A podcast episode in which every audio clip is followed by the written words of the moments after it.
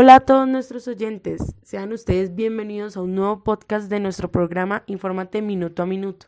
Mi nombre es Andrea Navides y el día de hoy vamos a hablar sobre el banquete del millón. ¿Alguna vez han escuchado sobre este tema? Bueno, pues infórmate minuto a minuto. Comencemos. En 1961, el fundador de ese banquete, el padre Rafael García Herreros, tenía una obra social la cual fue clara fuente de inspiración para generar el banquete más caro y pobre del mundo, con la asistencia de 200 comensales, recogiendo 5 mil pesos por cada uno y en general se reunieron un millón de pesos. De ahí se denomina el banquete del millón.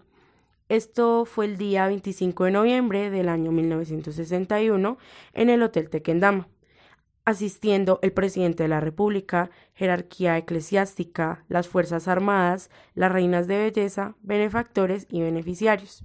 Desde entonces, cada año se celebra el banquete del millón, y estos fondos recogidos son destinados a programas sociales del Minuto de Dios.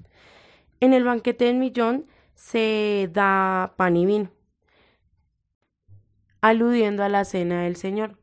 Se espera que cada año este banquete del millón sea el banquete de miles de familias, como lo quería el padre Rafael García Herreros.